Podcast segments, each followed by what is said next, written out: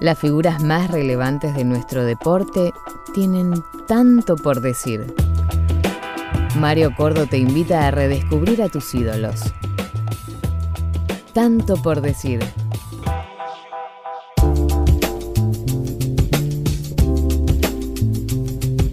Ha marcado una era con la camiseta de San Lorenzo a pesar que solamente estuvo tres temporadas en el fútbol argentino.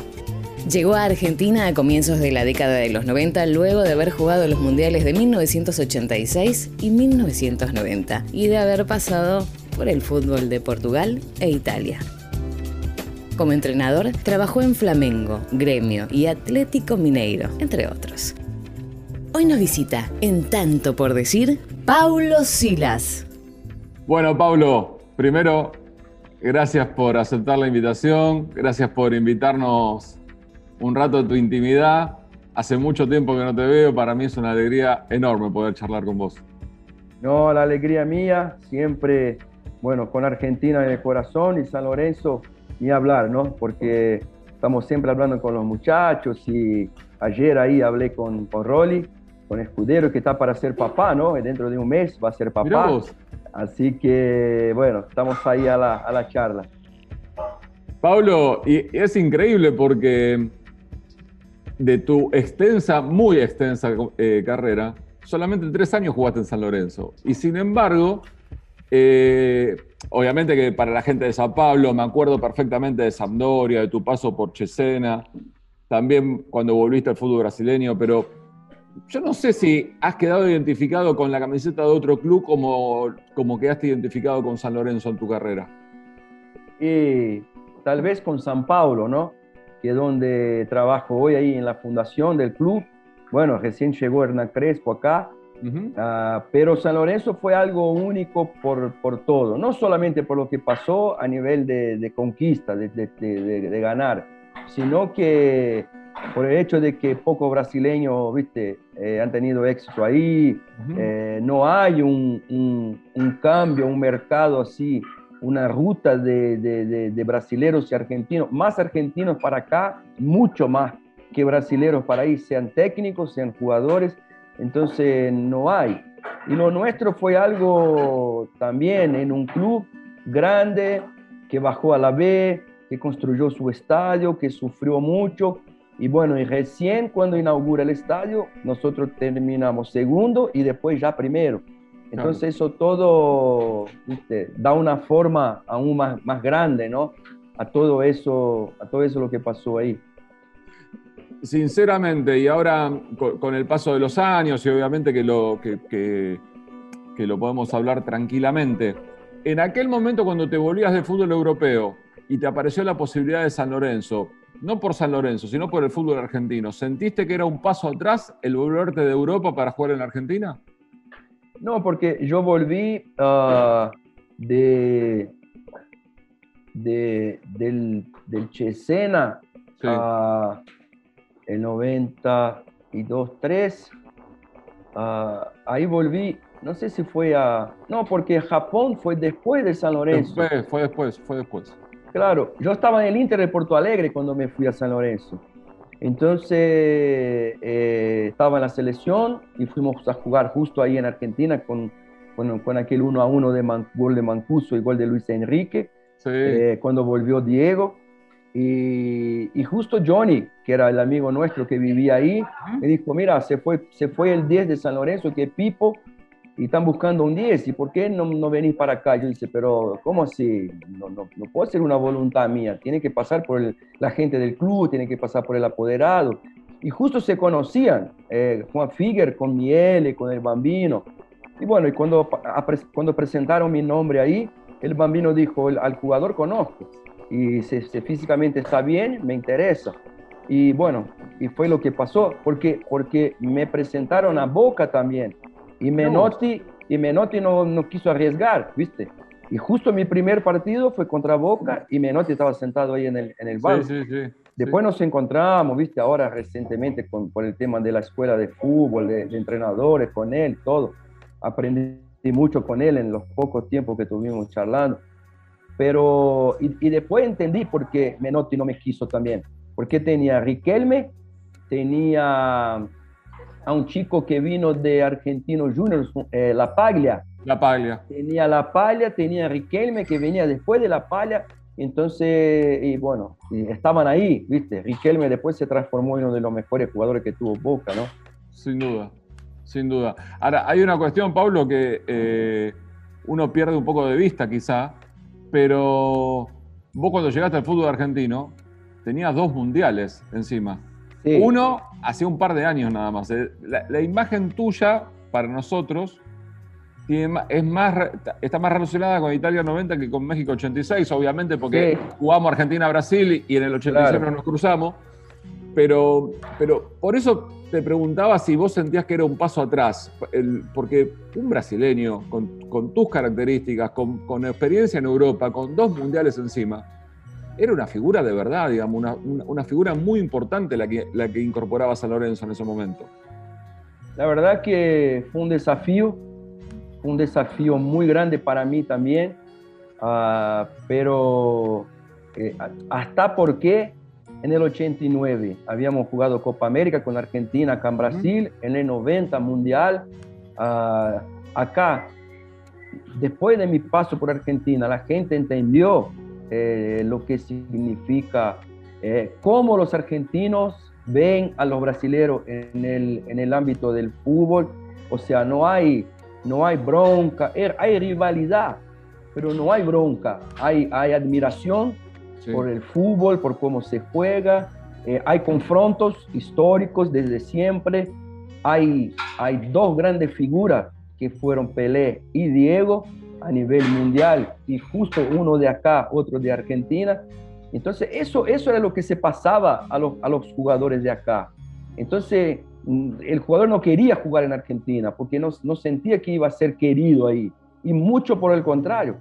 Yo desde mi primer día, cuando bajé ahí a la cancha y que hice el entrenamiento, y el bambino me dijo, de acá una semana vas a debutar y la posibilidad que tienen todos los, los, argentinos van a tener ustedes también, vos, Eduardo Bennett, Juan Morán uh, y Angelucci, que éramos los cuatro en ese momento, después vinieron otros, pero ya los argentinos dijo, ya ustedes, yo les pido que cuiden a esos, mejor que se cuiden entre ustedes. Y fuimos, y fuimos aceptos en el grupo. Entonces creo que eso fue la clave para todo lo que iba a venir después, ¿viste? Ah, justo ayer hablábamos con Escudero, creo que vamos a tocar ese tema, que es el tema de los Romero. Eh, eh, nosotros, ahí no había grande ni chico. Ahí había Ruggeri, que era el máximo de todo. Estaba yo, que había jugado dos mundiales. Estaba Pacet, que había venido de River. Estaba Mons, estaba Neto, estaba Galeto, estaban los chicos más, más chiquitos que crecieron en el club, el caso del propio Rolly. Eh, el indio, mano, que venían ahí, o sea, pero no había, no había privilegios para nadie, era todo igual para todos. Y, eso nos unió aún más y nos transformó en ese equipazo que, que, tuvimos, ¿no? Pablo, cuando, en un grupo, cuando en un grupo, cuando en un plantel hay privilegios, obviamente que empieza a resquebrajarse algo, ¿no? Y principalmente porque no son aquellos tiempos. No estamos hablando de Diego Maradona, de Pelé o de Messi. Eso sí, eso tiene que tener privilegio, pero eh, que no interfiera en la relación de vestuario. O sea, eh, él no puede llevar más gente al, al, al, al camarín, ahí, como se dice, a la tribuna eh, particular que otro, porque no, eso es igual para todos. Ya lo que cobra ya es distinto ya el reconocimiento a nivel mundial que tiene ya es distinto. Eh, por ahí eh, se basa una gira internacional y te dicen, si no va Diego, es tanto de plata, si va Diego, es 10 veces más, y que él gane 5 veces más que todo el, resto, está bien, es, como era en la época de Pelé, se hacían los amistosos con, con Santos y si no estaba Pelé, no interesaba para la gente.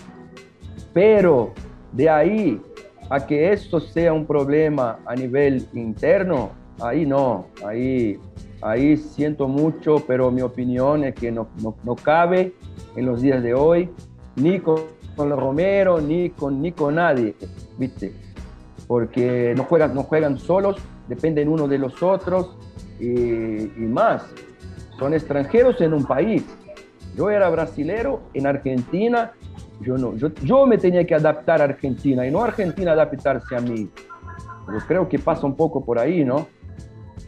Pablo, estoy charlando con Pablo Silas. Eh, en aquel, me hablabas de la relación en el grupo, un grupo que realmente estuve muy cerca en, su momento, ese equipo que terminó siendo campeón en el 95. Pero ¿cómo te trataron los rivales? ¿Cómo te trató el fútbol en general en la Argentina? No, la verdad que aún con aquellos que me peleaban en la cancha, Perico Pérez, que otro día, otro día hablamos por, por ahí, por las redes, eh, eh, Astrada, que no, no, Leo siempre, viste, él me marcaba, no había. Eh, Villarreal, que, ya estaba grande en River, ya estaba, pero el de Vélez, ¿cómo se llamaba el 5 de Vélez? Gómez. Gómez, un, un, un gentleman, aún para marcar ¿Viste? Yo, hago un yo le hago un gol a Chilaver en ese partido, ante último partido que casi perdimos el, torneo, que Castrilli casi nos arruinó la vida ahí. Y después vi que no fue la única, fueron varias, pero eso, eso es un otro, un otro capítulo. Eh, él cuando, Marcelo Gómez era, ¿no? El primer nombre. Sí, Marcelo. Marcelo cuando caminábamos juntos ahí hacia la mitad de la cancha me dijo, Pablo, no fue nada. Él sacaste la pelota Chilaver limpia y hiciste el gol y no, sabíamos lo que vio después. Eh, creo que el Turo Flores perdió un penal, o Trota perdió un penal y el Turo Flores después fue y hizo el gol. El Turo hace el gol. Entonces, eh, viste, eh, no había, no había animosidad, viste. Federico Pérez, en un, independiente San Lorenzo, ahí me, me, me, me, estaba detrás, viste, intentando agarrarme, pero no me, no me encontró, viste, en la cancha. Gracias a Dios que no me encontró, ¿no? y, y más nada.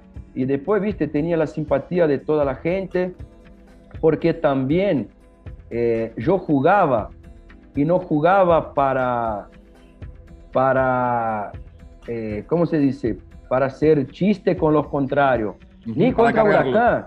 Con Huracán. No para cargarlos. Claro, no para cargar a nadie. Ni con Huracán. Contra, contra Huracán empatamos un partido allá en, en, la cancha de ellos y nosotros ganamos todos y ganamos bien.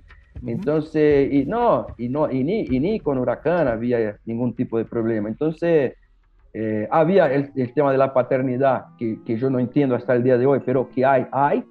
Nosotros con Boca, eh, Boca con River, River con nosotros, por lo menos en mi época, no ganábamos a River, ganábamos uno otro partido, pero con Boca ganábamos siempre, aún jugando mal. Y Boca con River también. Bueno, hoy es distinto, pero es, es su momento. Pero ni eso, viste eh, la verdad que Argentina para mí fue, fue un, así, un divisor de, de, agua, ¿viste? Fue un, antes Argentina una cosa y después de Argentina otra. Y pasan los años y sigo con San Lorenzo, estoy jugando por San Lorenzo. era, era, para, era para que llegaran pasado mañana acá, pero por el tema del protocolo del gobierno no se va a hacer el torneo ahora.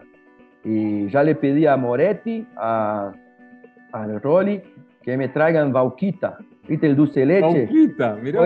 mi, hija me dijo, cuando yo voy a Argentina, la me dice, usted se puede quedar ahí, papá, pero mandame la bauquita. el dulce de leche.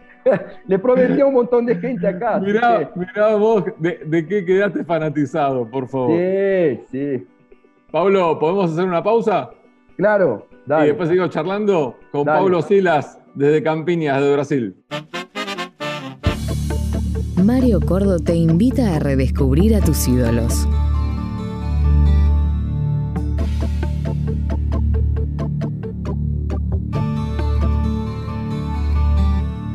Hacer un dibujo en mi propia mano, librar la conciencia de toda moral, tirar una vaca del décimo piso y si hay luna llena, irse a caminar una ostra chilena, un beso en París, cortarse el pelo y cambiar la nariz. Si Charlie escribiese la constitución, si nunca quisiera quien nunca me quiso, ser dos y ser diez todavía soy yo. Si la venganza borrase el dolor, ser seco, recto, ausente a moral, si no me acordase del terror que te di eso me haría feliz. Tonterías me harían feliz, pero nada me hará tan feliz como dos margaritas.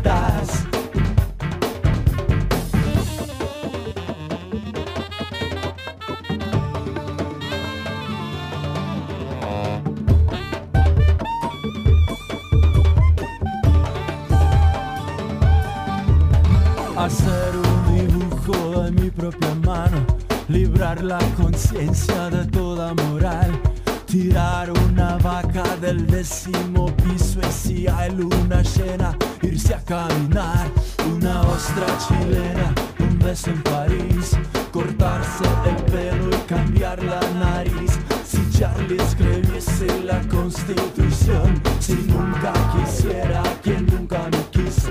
Ser dos y ser diez todavía soy yo. La venganza borrase el dolor, ser seco, recto, ausente, amoral. Si no me acordase del terror que te di, todo eso me haría feliz. Tonterías me harían feliz, pero nada me hará tan feliz como dos margaritas.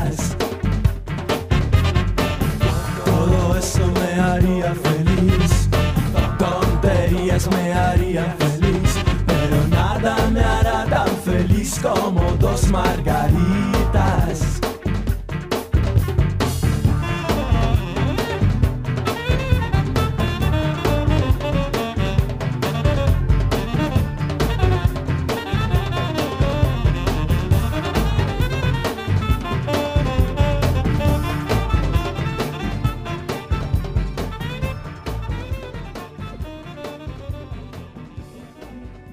Pablo, lo decías antes en el bloque anterior, la cuestión de la cantidad de argentinos que han ido al fútbol brasileño en los últimos años, no solamente jugadores, sino también técnicos, incluso en la actualidad. Es lógico que eso, hay una cuestión económica muy fuerte, esa, esa parte nosotros la entendemos acá. Pero tratá de explicarnos, vos que conocés nuestra idiosincrasia y que conocés mucho de, de cómo pensamos los argentinos, ¿por qué el fútbol brasileño ha crecido tanto económicamente? Che, la verdad que eh, es, es un poco eh, mitad en realidad y mitad eh, no. Porque fíjate Crucero, que salió, creo que fue 2013-14 que salió cam- bicampeón brasilero. Ah, yo me acuerdo que, ¿te acordás de Julio Bautista? Sí, claro que sí. bueno, que jugó en la Roma, selección brasilera. Él cobraba como, cobraba como 240 mil euros por mes, libre. Pero esa cuenta llegó ahora para Crucero. O sea, no solamente descendió, como hablé con un, un entrenador eh, campeón mundial con la selección brasilera y que dirigió a Crucero. Él me dijo, va a tardar 10 años para que vuelva económicamente a recuperarse. Vos fijate ahí los de Río, Vasco y Botafogo, que bajaron a la, a la B. O sea, entonces eh, el San Paulo debe plata a Daniel Alves, debe plata a Hernández. Y, viste, es una cuenta que es engañosa. Mucho más ahora con el tema de la pandemia, que vos no tenés los ingresos de, la, de, la, de, la, de, lo- de las entradas, ¿no? Claro. de la, de la hinchada. Entonces, eh, el Brasil está pagando caro por eso. Infló, inflacionó el mercado, pero son cinco o seis que pagan y que están bien. Los demás no. Entonces, en realidad, viste. Y después, a nivel de fútbol, hemos caído mucho Sí. pero mucho a nivel de fútbol mundial hemos caído mucho, los últimos mundiales muestran eso, entonces eh, estamos sufriendo, sin hablar del tema de los entrenadores acá. La CBF no le da la mínima a los entrenadores, están sufriendo, están viniendo cada vez más entrenadores de afuera y los de acá, viste, están quedando ahí en, en la nada. Sí. Ahora, eh, hay la, la parte económica, vo- voy a ir por orden de lo que me fuiste respondiendo. La parte económica, la parte financiera, por lo que me decís, se pagan cifras que después es, los clubes lo terminan, terminan pagando un costo, valga la redundancia. Pero también es cierto que eh, eh, estoy equivocado si te digo que la Copa Brasil la, paga más que la Copa Libertadores incluso. Sí, no creo. El otro día vi que el eh, Palmeras, por haber ganado la Copa Libertadores, como 80 millones de, reales. O sea, son, son 10 millones de dólares, son, son casi, viste, eh, qué sé yo, 12, 13 millones de dólares, es mucho dinero. Ah, no creo que la Copa de Brasil pague eso, ¿eh? No creo. Y si paga... pero sí que paga mucho dinero, sí que paga mucho dinero. paga, paga un, buen dinero. Pero eh, el tema es que acá están, están un tema de derechos de televisión que están pasando de uno para otro. Globo ya no tiene tanta fuerza como tenía. Entonces hay otras, otros grupos de televisión que están entrando fuerte, y, incluso de afuera, como el caso nuestro que trabajamos para Fox Sports y, y ESPN, eso todo del grupo Disney. Claro. Entonces, viste, son, hay contratos, pero que se están terminando. El de Globo termina creo que ahora, el año que viene. Entonces, viste, ya, ya, ya, eso, eso va a tener que bajar porque no va a poder sostenerse, ¿viste? Financieramente no va a poder.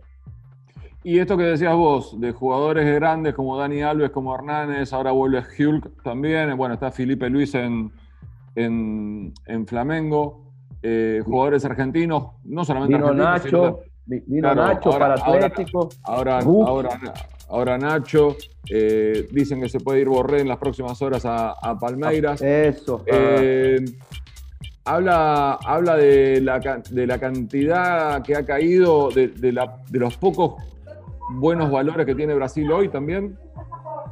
Eh, eh, el tema es que, viste, antes se iba para afuera, para Europa, y se quedaba ahí, como pasa con los argentinos, con los uruguayos. Ellos van para Europa y, se quedan ahí.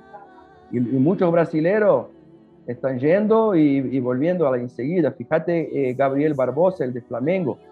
Él, es dos años goleador, el goleador de la Copa Libertadores, campeón, y, no, quiere, no lo quiere nadie de afuera.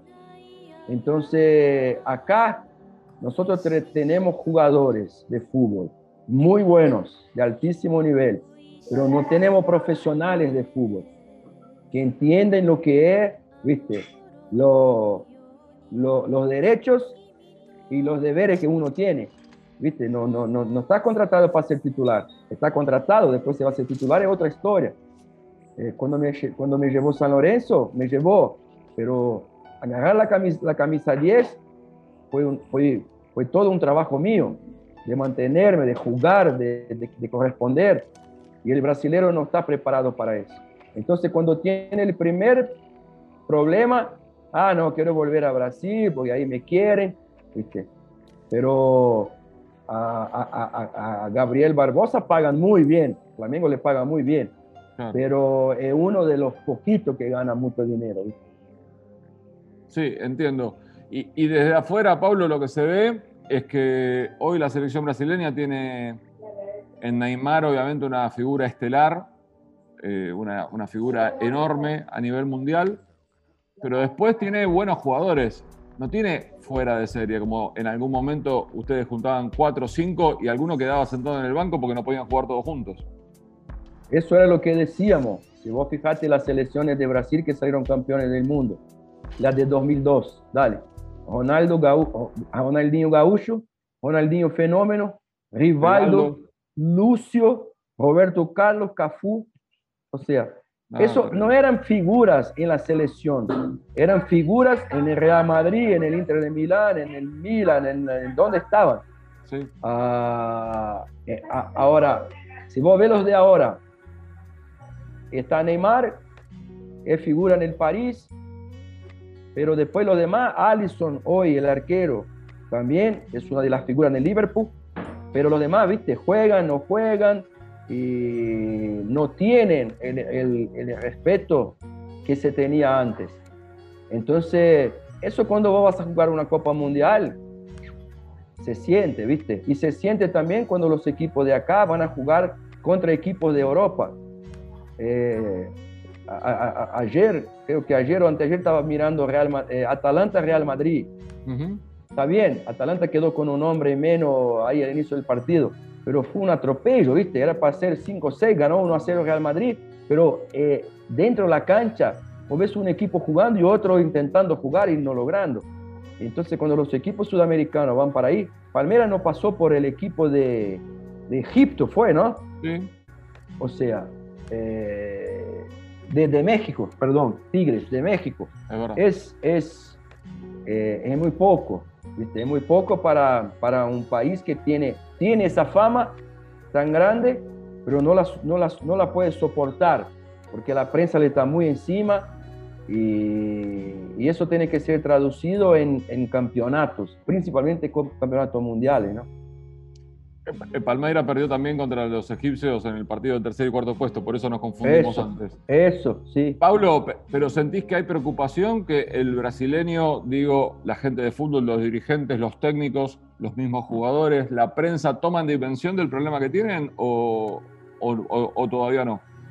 No, para mí no está ni ahí, ¿viste? No le dan bolilla nada de eso. Para ellos no importa, porque ellos están allá en la CBF dirigiendo a la selección y lo que pasa acá internamente muchos no quieren saber, porque fíjate que ahora eh, la identidad del fútbol brasileño se está perdiendo, porque los equipos grandes, San Paoli, Atlético eh, Minero, eh, Abel Ferreira, Palmeras, Jesús, Jorge Jesús puede volver a cualquier momento. Están hablando de María, un otro portugués, para, para ocupar el lugar de, de, de San Paoli. Eh, o sea, eh, y acá solo se hablan de extranjeros, están buscando extranjeros para, bueno, Crespo recién firmó con el San Paulo, entonces, eh, complicado, muy complicado. Firmó también un argentino, Holland, para Santos. ya firmó con el Santos. Coudet, se fue, se fue del Inter para ir al Celta, a España. Sí, pero Coudet, para mí, hizo bien porque le estaban haciendo la vida muy difícil ahí, él estaba haciendo un lindo trabajo, tanto que el Inter está ahí, oh. hoy, hoy juega el partido decisivo, puede salir campeón hoy, un trabajo que empezó él, eh, eh, el Coudet, pero es muy difícil trabajar acá, en Brasil. Y entonces los entrenadores cuando llegan y no están habituados a la cultura de acá, sufren, algunos logran eh, quedarse, como fue el caso de Jesús, de San Paoli, otros como Domenech, como Jueda, como Juan, Carlos Osorio, como Aguirre, ¿viste? No, y se fueron, y otros. Paulo Bento también, que estuvo acá, el portugués, porque es difícil, es difícil, hay una presión muy grande, no hay tiempo para trabajar, la gente no ve eso y creen que tienen que ganar todos los días. Entonces, el, tipo prefiere irse que estar sujeto a, a esa presión sin poder hacer nada.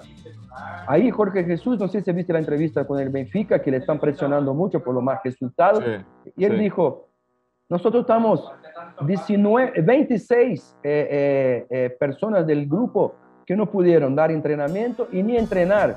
Y el jugador, ¿cómo se mejora el jugador? Con entrenamiento. Él, dijo, yo, Jesús, mejoro a mis jugadores con entrenamiento. Si vos no entrenás, ¿cómo lo va a mejorar? Y acá en Flamengo mejoró un montón, ¿eh? Hay un montón que están ahí para ser llamados a la selección después del paso de él acá por Brasil, de, Jorge Jesús. Sí, había armado un gran Flamengo y terminó y le terminó ganando a Libertadores eh, sobre el final a, River.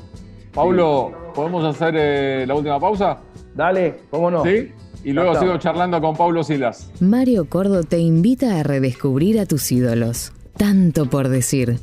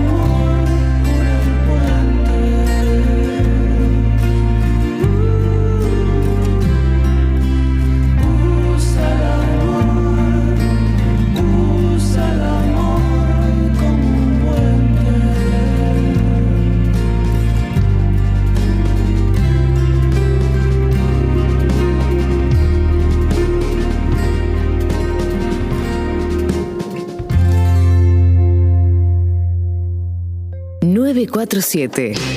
Te sigue a todas partes. Pablo, ¿cómo fue tu sensación particular, individual, eh, después de la derrota frente a Argentina en Italia 90? Y la verdad que eh, muy triste por dos razones, ¿no? La primera porque en el año, el año previo, el 89, habíamos ganado a Argentina en la Copa América, un lindo partido, y los mismos jugadores, excepto la entrada de uno u otro en Argentina, uno u otro acá en Brasil, para, para, para 90 el Mundial. Ah, y después porque fue el único partido hasta el momento que, eh, que habíamos jugado bien. No habíamos jugado bien contra Escocia, contra Costa Rica, contra no sé si fue Irlanda, que fue que jugamos también, Suecia, no habíamos jugado bien.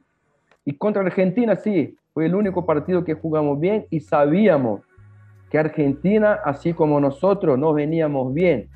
Argentina tampoco venía bien. Y el que pasara de ese confronto seguramente iba a la final. Argentina ya venía de ser, la campeona al 86, entonces, y nosotros veníamos ahí de, un, de una cola de 24 años sin ganar un mundial. Entonces teníamos mucha presión encima y todo.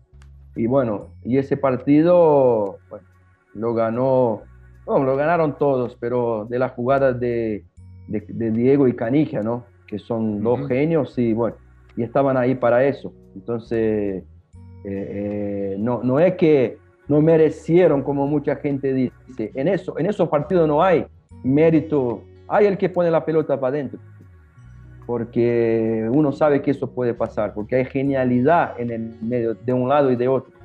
Y entonces puede haber pegado un baile Argentina y nosotros ah, una vez ahí al arco de cochea y hacer el gol. Pero y después del primer tiempo jugamos mejor. No fue todo el partido. El segundo tiempo la cosa se, se equilibró bastante. Y de los dos mundiales, de los dos planteles, de los dos equipos que integraste, del 86 y el 90, ¿Cuál sentías que estaban más preparados, que tenían más equipo para ser campeones del mundo? Y yo creo que, que todo fue una preparación, ¿viste? Porque el, el, el del 82, eh, eso yo no estaba, ¿no? Mucha gente lo compara al campeón Brasil de 70. O sea, está bien, Brasil de 70 tenía Pelé y nunca más tuvimos a Pelé, pero la gente dice que del 82 fue el que mejor jugó Después nosotros en el 86 eran los remanescentes de ese 82, algunos bien, otros no tanto, y nosotros los jóvenes. En 90 nosotros éramos un poco más experientes, vinieron otros jóvenes y fue la preparación para 94. O sea, fuimos aprendiendo con los errores para el 94, por fin. Eh, eh, pasó con Brasil lo mismo que pasó con Argentina. fue, campeón, fue campeón 86 a la final en 90 porque se mantuvo la base. Brasil fue campeón 94, subcampeón 98 con Francia y después volvió a salir campeón en, 2002. Entonces, pero no es que acá se hizo un trabajo como se hace en Alemania o en España, ¿viste? Eh, de, de, Joaquín Ló y Klinsmann y ese Vicente del Bosque en España, que recién 2000 creo que 2015 iba a pasar el bastón para el entrenador nuevo en España. Acá no, acá ganaste, estás en el cielo, perdiste, estás en el infierno y así es y chao.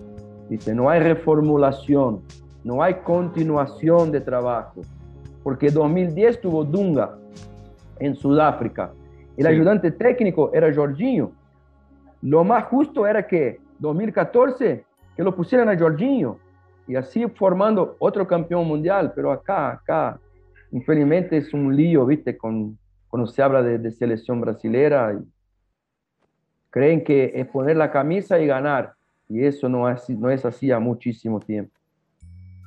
Pasa algo parecido con Argentina, no sé cómo lo ves vos desde afuera, pero nosotros tenemos esa cuestión de que termina un ciclo y, y nos queda inmediatamente pensamos que no sirvió de nada, que no hay nada que valga la pena. Y, y, durante muchos años la prensa y muchos seguidores han sido muy críticos del grupo que fue subcampeón del mundo, ni más ni menos. Y, no tengo duda que Argentina jugó mejor que Alemania en la final de, de Brasil 2014. y sin embargo es increíble que, lo sigamos discutiendo, que lo sigamos polemizando por ellos, ¿entendés? De una enorme generación de jugadores. Imagínate el peso que no iban a poner en las espaldas si ganan el Mundial acá en Brasil. Yo, yo anteayer hablé con Mascherano. Mascherano se, se ahí, hoy va, a trabajar en AFA, ¿no? Y yo hablé con él por intermedio del Bochita Batista, que es el entrenador de las inferiores también ahí en, en, la selección. Y hablé con Mascherano, ¿viste? Y justo hablábamos de eso, que le, le, felicité por la brillante carrera que tuvo, ¿no? Pocos hicieron lo que hizo él, uno de los mejores en su posición, lo que hizo en el Barcelona, en la selección también. Yo dije, imagínate si ustedes son campeones del mundo acá en Brasil, acá en, en, en, en, nuestro país, lo que sería. ¿no? Y él dijo, sí, Pablo, por la verdad que por muy poquito eh, no, pudimos, no pudimos salir campeones ahí en Brasil. Sí, y ha sido un dolor muy grande, obviamente, que nos ha costado reponernos, pero vos fíjate que después nos costó mucho eh, repetir en, en, Rusia. Estuvimos muy lejos de rendimiento y, de, y en resultado nos quedamos en, en, afuera en octavos de final, ni más ni menos, más allá de que fue contra el campeón del mundo. Pero en ningún momento tuvimos la sensación en Rusia de que podíamos ser campeones. En Brasil sí. En Brasil, a medida que iba avanzando el equipo, sí tuvimos esa ilusión. Pasa que, ¿cómo, cómo repetís a Mario Kempes? ¿Cómo repetís a Diego Armando Maradona? ¿Cómo repetís a Lionel Messi, aún no saliendo campeón? ¿Cómo lo repetís? Eso nace una vez cada 50, 100 años, nace uno así. Entonces, viste, es muy, es muy complicado. Y, nosotros acá, los sudamericanos, sabemos que es igual sin Messi, igual sin Maradona y sin Mario Kempes, Argentina es muy fuerte, pero los europeos no. Los europeos no le dan bolilla a nada de eso. Ellos saben, respetan, pero ellos tienen su forma de jugar, eh, cierran con el trabajo, son muy, muy restritos a todo lo que es táctico, lo que es físico, lo que es profesional, y con eso llegan siempre. Fíjate el Bayern Múnich ayer encajó 4-1 la Lazio allá en Italia. Lazio hoy dicen que es uno de los mejores equipos ahí en Europa, en Italia también. O sea, no, no, no le hacen caso, ¿viste? Sí, sí, sí, sí, coincido. Lo que tiene, y que mi generación, dicen los más viejos que, siempre ocurrió lo mismo, porque uno se pone a leer y, puede comprobarlo, eh, es que ustedes han tenido en la misma selección, en las mismas generaciones, cuatro, cinco, seis jugadores por puesto en algunos, en algunos casos, esto que hablábamos antes, 94 Romario Bebeto, más Branco, más Dunga, más Macinio, en el 98 jugaron la final y fue Ronaldo, ni más ni menos, Rivaldo, en el 2002 se le sumó Ronaldinho, eh, anterior, bueno, hablaba de Romario Bebeto también. Hoy es muy difícil, digamos, tiene relación un poco con lo que hablábamos antes, es muy difícil juntar tan buenos jugadores en un mismo equipo. Totalmente, totalmente. Ahora estamos faltos de número 10. Acá estamos faltos. ¿viste? No teníamos nueve. Eh, eh, Prato fue elegido uno de los mejores nueve a dos, tres años atrás cuando estuvo acá en Atlético Minero. Eh, o sea, los de afuera, D'Alessandro jugó acá, no sé, más de 10 años. Era una de las figuras del fútbol brasileño, ¿viste? Entonces, y ahí en Argentina muchos no le, no le, daban, no le daban bolilla, o sea, no tuvo tanta, tanta repercusión así en Argentina como tuvo acá en Brasil. Y, y es así. Eh, eh, el dinero, ¿viste, Mario? El dinero está haciendo con que el jugador de la nada se transforme en Messi. Ah, apareció, jugó dos, tres partidos, anduvo bien. Oh, los empresarios que tienen la manija de todo el negocio hoy, infelizmente, y manejan todo, ¿viste? Los ponen, les hacen dar notas buenas, aun cuando no juegan nada. Yo vi una entrevista de Riquelme el otro día, la mandé a Rolly ayer, que él decía, en nuestro tiempo no queríamos saber de pasear con el perro y que la gente supiera. ¿Viste? Dormíamos la siesta y dormíamos la siesta y después despertamos de la siesta y seguíamos la vida. No, ahora me voy a dormir la siesta, no, ahora me voy a levantar de la, me levanté de la siesta. ¿Y a qué importa eso, viste? Eh, hoy está así, Hoy no hay más ese, ese como le decía con, con, con Rolly, con Escudero, que el vestuario lo hacíamos nosotros. En San Lorenzo ese año, ese, esos años que salimos campeones. Cuando jugábamos mal, decíamos, hoy estamos jugando mal, muchachos, vamos a ganar igual. Nos juntemos, defendemos el arco de pase, ayudémoslo y, y una, una, pelota la va a encajar Viallo, la va a encajar Paulo, la va a encajar el gallego, el que sea, Arbarelo, Pancho, Neto, Monse, y, y, vamos a ganar. ¿Y cuántos partidos nos ganamos? Aún no jugando bien. Hoy, cuando nos juegan bien, difícilmente ganan un partido. ¿viste? Se bajonean, no, no, se, no se tiran uno de los otros. Nadie puede hablar nada con nadie más. Yo no puedo dar una bronca a Ruggeri, Ruggeri no me puede dar una bronca porque nos peleamos y, eh, y, y, y, para complicar todo eso, Mario, vino el VAR. Sí. El, el, VAR donde los jueces, los árbitros son los que menos importa. Importa claro. los que están allá adentro en la saleta esa y que le dicen ahí a, en el penal que le hizo el jugador de Boca Mariño, Boca Santos, no fue nada, no fue nada, no fue nada. Ahora le cobraron un penal acá a San Pablo el otro día contra Botafogo y la gente dice, pero ¿qué es eso? ¿Viste?